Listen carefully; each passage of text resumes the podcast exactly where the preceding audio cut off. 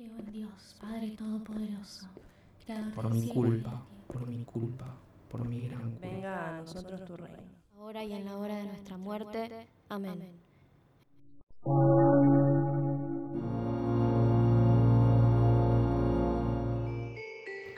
Buenas y santas. Bienvenidos esotéricos, una vez más a creer o reventar. Hoy hablaremos del Padre Ignacio, un hombre exótico, poseedor de manos santas. Gracias a su carisma y su convicción, cambió la vida de muchísimas personas. En el capítulo de hoy, Mano Santa. La vida se la regaló a todos ustedes, a todos nosotros. De mi querido amigo puedo contarles tantísimas cosas, pero empecemos por su nombre real, un poco complicado quizás, Ignacio Pereis Curúcula Zurilla. Inusual, ¿no? Pero podemos identificar fácilmente que hablamos de un extranjero, en este caso un tailandés, con sus ya buenos 71 añitos. Arrancó como sacerdote, ordenado como sacerdote, en el Reino Unido, allá por 1979, cuando todos ustedes se mantenían jóvenes o podría atreverme a decir que ni siquiera habían nacido.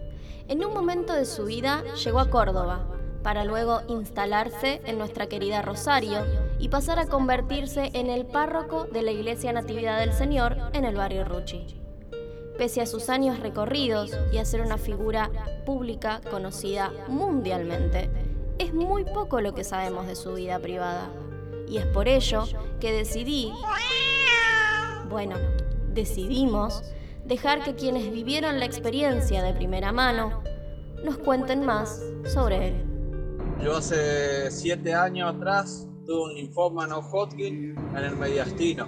A mí me hicieron quimio, me hicieron 12 quimios durante... me llevó un año casi todo el tratamiento y salir de eso.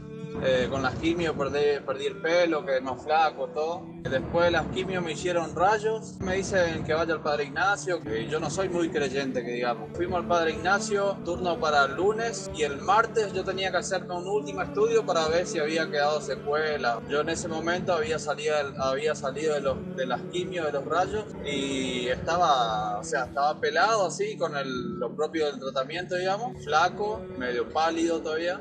Me toca directamente en el pecho que está mediastino, digamos, me dice que rece, qué sé yo, y me dice, vos ya no tenés más nada. Y al otro día me fui a hacer estudio, una tomografía computada, y salió que no tenía más nada. Fue algo medio que queda, queda de pensar. Al igual que el testimonio de Jacobo, a lo largo del año, miles de personas visitan al párroco en busca de sanar, aunque no siempre las heridas son físicas o visibles. Tal es el caso de Cristian, quien lo visitó por un malestar, podríamos decir anímico, y nos contó su experiencia.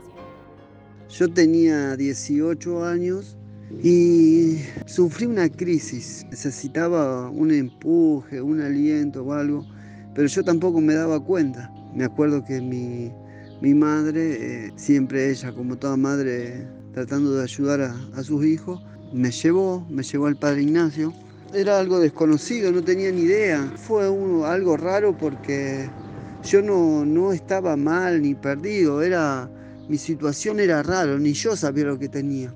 Cuando estuve frente a, él, mi único eh, alivio fue desahogarme, lloré mucho, él me tocó, me tocó la frente, otras personas caían, caían como desmayadas, desvanecidas. Fue una experiencia muy linda porque el tema era creer que uno podía ser ayudado por una persona. Y eso fue lo bueno, lo que yo sentí cuando, cuando fui ahí.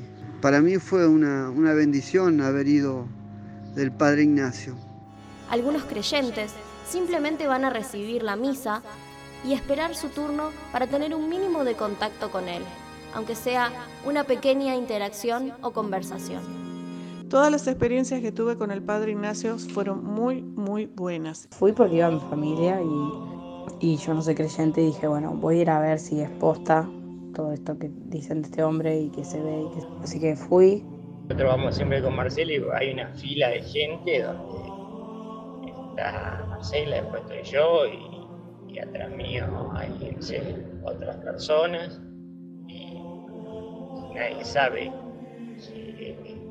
de nuestra de la relación que vos tenés con el que está delante o el que está atrás y él siempre que vamos eh, nos llama que estemos los dos juntos y, bueno, evidentemente él lo sabe, eh, tiene una percepción que, otra persona no la, no la tendría.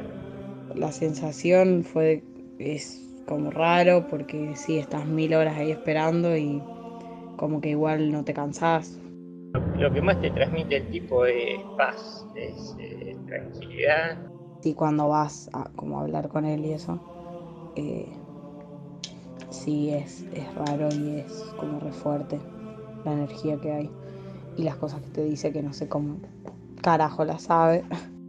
Y a mí lo que me, me, gusta del padre Ignacio es que él teniendo esas percepciones lo usa para, para darle paz a la gente, tranquilidad, porque tampoco promete nada, y no lo usa para un beneficio propio y al contrario, sacrifica mucho, mucha energía de su vida a, hacer el bien a los demás. Algo similar recuerdan Jorgelina y Carolina, dos de las tantas mujeres, tantísimas, que fueron en busca de ayuda con sus embarazos. Del padre Ignacio fui a finales del año 1999 porque mm, estaba embarazada y en los primeros meses del embarazo había tenido sangrado, entonces me habían recomendado reposo y también eh, había perdido un embarazo anterior. Conocí al padre Ignacio cuando estaba llevando adelante mi primer embarazo. Por cuestiones familiares que son hereditarias, en discapacidad, lo estaba transitando con muchísimo temor. Fui de él porque siempre había escuchado eh, buenos comentarios y que, que hacía milagros. y como tenía mucho miedo eh, por este nuevo embarazo, eh, quería recibir su bendición. Mis primas consiguieron una entrevista, así que fui a la iglesia de la Natividad del Señor y cuando llega el momento después de la misa, el Padre se dirige a todos los que tenemos esa pequeña entrevista. Hicimos cola, apenas llegamos a la madrugada, cuando entramos a la iglesia comenzó la, misa. Después de la misa íbamos pasando eh, en fila hacia el altar donde él estaba parado y bueno, nos eh, hacía imposición de manos y nos decía algo. Se dirigió primero de todo a mí. Vino y me tocó la panza y me dijo que él no iba a tener ningún inconveniente de los temores que yo tenía y agregó que sus hermanos tampoco. Bueno, al llegar a, adelante en el altar donde él eh, hace la imposición de manos, mm, pone su mano sobre mi panza y me dice que este va a estar todo bien. Yo no sabía que era un varón. Tampoco tenía en la cabeza que iba a tener más hijos. Y después nos derivaba a sus ayudantes, donde nos daban las indicaciones de lo que teníamos que hacer y después salíamos todo muy ordenado y todo muy tranquilo y en paz. Bueno, el fin es que Lautaro no tiene ningún tipo de discapacidad y sus hermanos tampoco. El embarazo transcurrió realmente todo bien y después de nacido mi primer hijo eh, lo llevé para que le diera la bendición. Es muy imponente estar allí y verlo. Ignacio no solo significa fuego, sino también controversia. Y nuestro querido Padre, a pesar de ser una fuente de fe inagotable, también es objeto de discusiones entre sus propios hermanos católicos. Muy controversial. Mauro Medina. Hermanos católicos, el único que hace milagros es Dios. El Padre Ignacio es un instrumento maravilloso. Discúlpenme, pero no caigamos en esos errores. Vicente Salvador Kangemi. Es un Padre Santo. Gracias. Ruego que pase la pandemia para poder ir. Es amor y sanador. Lo quiero mucho. Bendiciones. María Súa. Hermanos, Jesús dijo que en su nombre haríamos las mismas cosas que Él. Alma Leticia Montenegro García. Los católicos sabemos que es un medio. Son los dones que Dios le ha dado y los pone al servicio de sus hermanos. M. Patricia Camacho Patiño. El Padre no cura. Él tiene el don de sanación y el único que cura y hace milagros es nuestro Señor Jesucristo. Al Señor toda la honra y gloria por los milagros. Y gracias al Padre Ignacio por ser un gran intercesor. Como la mujer espirituosa que soy, me he rodeado de múltiples amistades que practican diferentes creencias. Tal es el caso de Pablo, un sacerdote rosarino que me ha guiado por el camino del catolicismo en más de una ocasión. Allí a los 19, a los 20 años, eh, con toda seguridad eh, darme cuenta que este era mi camino, esta era mi vocación, que tiene mucho que ver con el deseo profundo de ayudar a la gente, de estar cerca de ellos en sus tristezas, en sus alegrías, de acompañar desde la fe.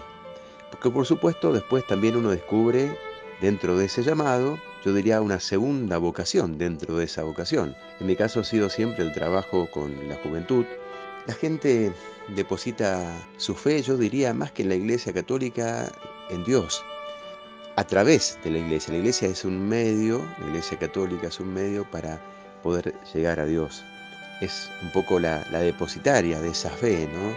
La depositaria de ese mensaje y ese legado que Jesús dejó a sus amigos, los apóstoles, y que a lo largo de estos más de dos mil años de historia ha venido acompañando.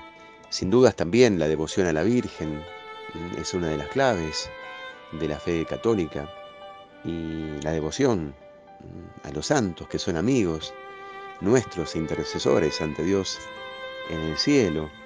La fe en Rosario sin duda es siempre un gran desafío.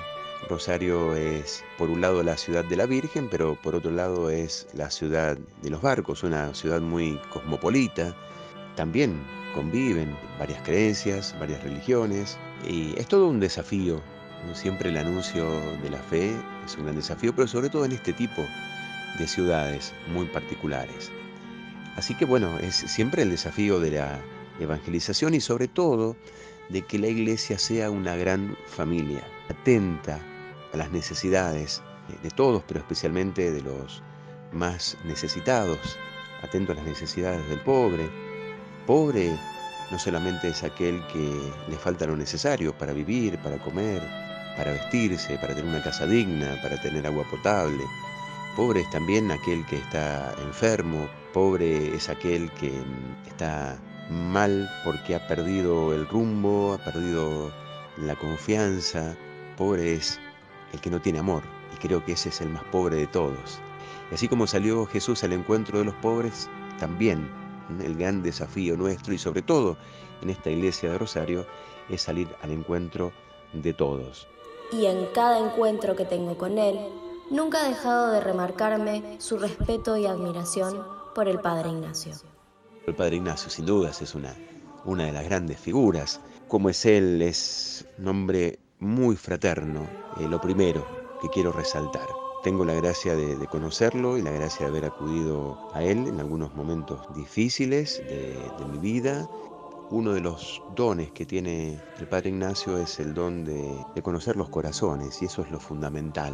Un sacerdote se le dice padre y él verdaderamente ejerce su, su paternidad. Papá que recibe, que escucha, que atiende, solícito, atento a las necesidades de todos y de todas. Uno siente que encuentra en él ese hermano mayor al cual se le puede pedir un consejo, una palabra, y es alguien que te recibe siempre con los brazos abiertos y con alegría, esa sonrisa transparente que él tiene, ¿no? Eso es una sonrisa que indudablemente brota del corazón.